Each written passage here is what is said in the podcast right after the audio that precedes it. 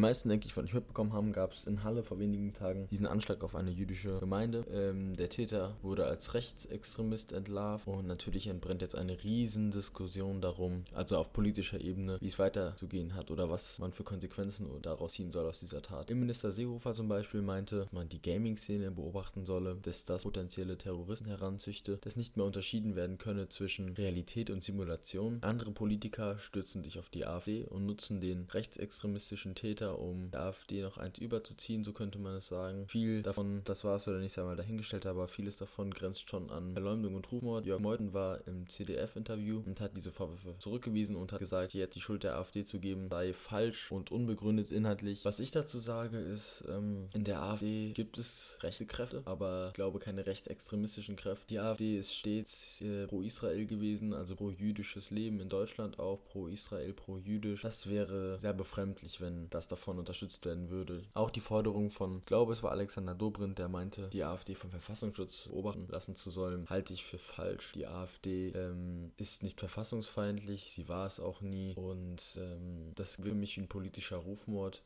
und viel Verleumdung.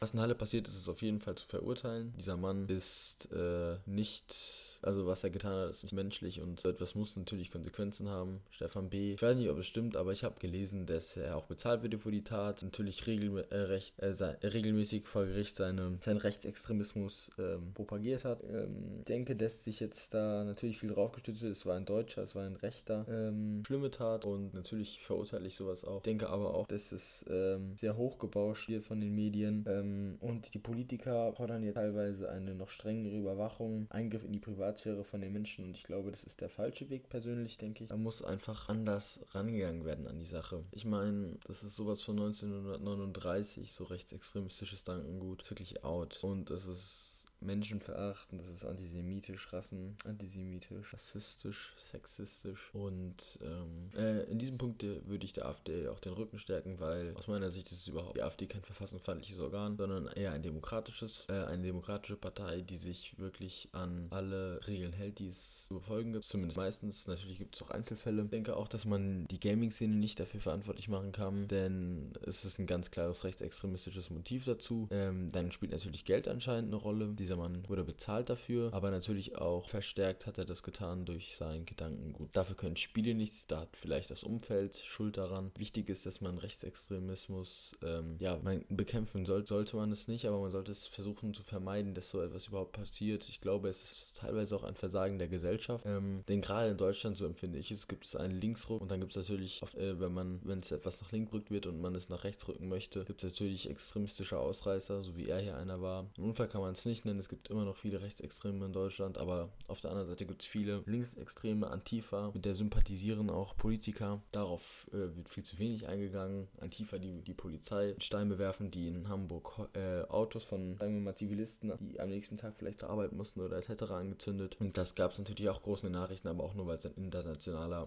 ein internationales Treffen war. Und ähm, dadurch ist die Antifa ja auch so bekannt geworden. Antifaschismus, die Antifa vertritt meiner Meinung nach äh, faschistische Teile, denn was sie macht, ist ähm, Leute mit anderer Meinung ausgrenzen, diffamieren, verprügeln und das grenzt für mich an Faschismus. Deutschland, da gibt es die Meinungsfreiheit und wenn es von jemandem die Meinung ist, dass er ähm, in höherwertige und minderwertige Menschen unterscheidet, dann ist es seine Meinung. Das ist natürlich sein Recht, diese Meinung zu haben, aber das muss jeder für sich entscheiden, ob das die richtige, ob das die richtige Herangehensweise ist, dass für Frieden sorgen kann. Aber die Meinung darf diese Person durchaus haben. Und ähm, ich denke, die Meinungsfreiheit ist eines der wichtigsten Güter, was wir noch in Deutschland haben, eines der wichtigsten Rechte und ich habe auch das Gefühl, es passiert schon sowas wie eine, eine äh, Verstümmelung der Meinungsfreiheit, weil man, man darf seine Meinung zwar äußern, aber es gibt schon Konsequenzen, die sind spürbar. Ähm, Gerade eher, wenn man sich eher zu einer rechten, zu einer, zum rechten Flügel ziehen würde oder nach rechts einordnen würde im politischen Kreis, da wird es häufig so, dass man ausgegrenzt wird, das sind schon die Folgen seiner Meinungsäußerung und dass man dann so ein bisschen für mundtot gemacht wird. Man traut sich nicht mehr seine Meinung zu sagen und das ist schlimm. Ich finde es wirklich schade, weil dadurch wird, werden viele mundtot gemacht, weil weil sie Angst haben, ausgegrenzt zu werden, äh, diffamiert zu werden oder ähnliches. Und das ist falsch.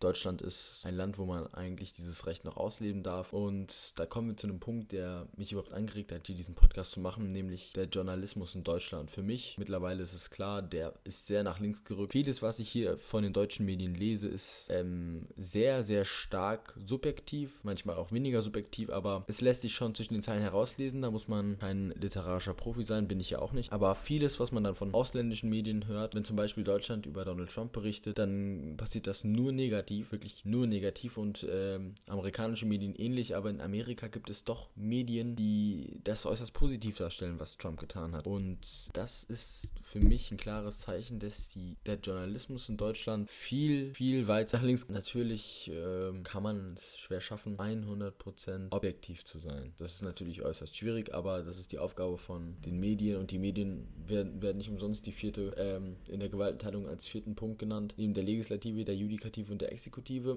weil sie einfach eine unglaubliche Macht haben. Massenmanipulation wird dadurch, was denke ich auch passiert gerade, wird dadurch äh, erst möglich gemacht. Den Menschen wird der Kopf gewaschen und viele denken gar nicht mehr nach. Sie lesen das und glauben es, was in den Medien ähm, geschrieben wird oder publiziert wird und das ist sehr, sehr gefährlich. Die Medien sind eine sehr starke Waffe, die natürlich benutzt werden kann, um ja, die, Medi äh, die Massen in Deutschland zu lenken und das passiert. Wenn man jetzt sich allein Fridays for Future anguckt, dann ist das durch die Medien natürlich nochmal hochpusht oder wenn man sich den Hass, der gegenüber den, der AfD auch von Politikern gebracht wird, die ähm, natürlich so indirekt auch Einfluss auf die Wähler nehmen, besonders die Medien an der Stelle, die wirklich äh, selten bis nie, eher nie etwas äh, Positives oder etwas äh, nicht Abwertendes über die AfD schreiben, äh, ja, die haben dazu beizutragen, dass die Meinung verfällt äh, oder dass darauf äh, Einfluss genommen wird. Ich meine, man kann jetzt sagen, vieles nimmt Einfluss auf die Meinung von einem Menschen, aber die Medien als Informationsquelle sollte dies nicht tun. Die sollte rein objektiv sein. Aus den objektiven Dingen sollte jeder Mensch sich selbst eine Meinung bilden können. Dazu hat er das Recht, aber die muss er sich selbst bilden und nicht eine vorgefertigte Meinung, die ihn dann beeinflusst. Dann, dann muss da klipp und klar drüber stehen, das ist ein Kommentar, ist ein Essay, damit der Leser weiß, aha, das ist jetzt nicht wirklich so passiert, das ist jetzt ein Kommentar. Also fließt die Meinung von dem Leser ein, wenn man einen Artikel liest und der wirklich ein Artikel ist, der nur informieren soll, aber schon in eine gewisse Richtung hindeutet, dann ist es für mich ein schlechtes Zeichen. Denn informiert mich dieser Artikel nicht, sondern mich zu beeinflussen. Und das macht für mich viele ähm, Zeitungen oder viele Medien so unseriös. Die, Staats, äh, die Staatsmedien zum Beispiel, CDF und ARD, staatlich finanzierten, die kann ich teilweise nicht mehr ernst nehmen. Wobei es auch Schlimmere gibt. Ich finde, ähm, der Tagesspiegel, der bringt manchmal noch sehr objektive Artikel. Die Bild, da braucht man glaube ich nicht drüber reden, da sind wir uns so ziemlich einig. Ähm, der, die Welt hat gelegentlich auch gute Beiträge, aber die äh, Münchner Merkur hat auch oft noch ähm, viele Sachen, die so wichtig sind oder die interessant sind. Frankfurter Rundschau, aber ähm, die meisten Sachen, auch von diesen, die ich gerade genannt habe, die sind eher subjektiv, auch wenn sie nur informieren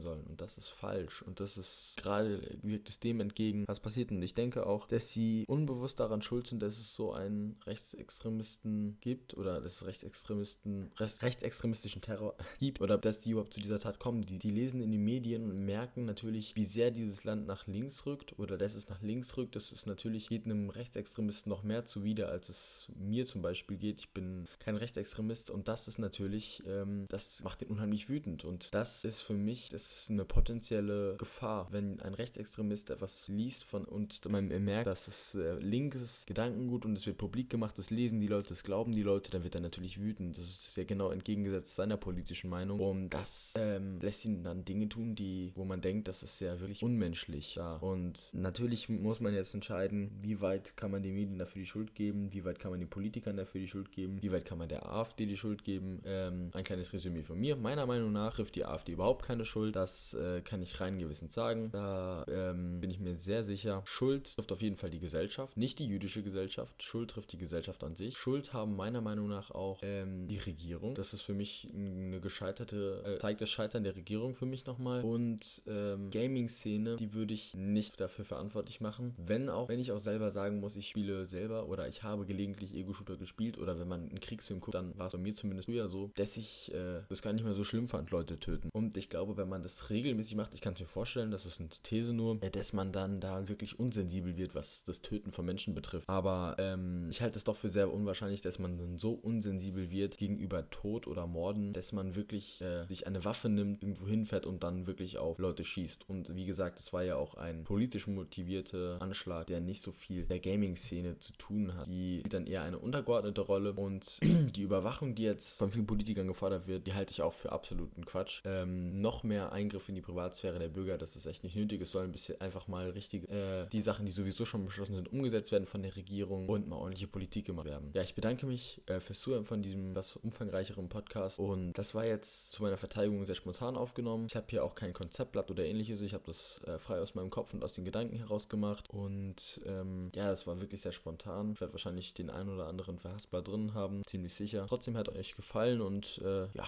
wir hören voneinander. Yeah!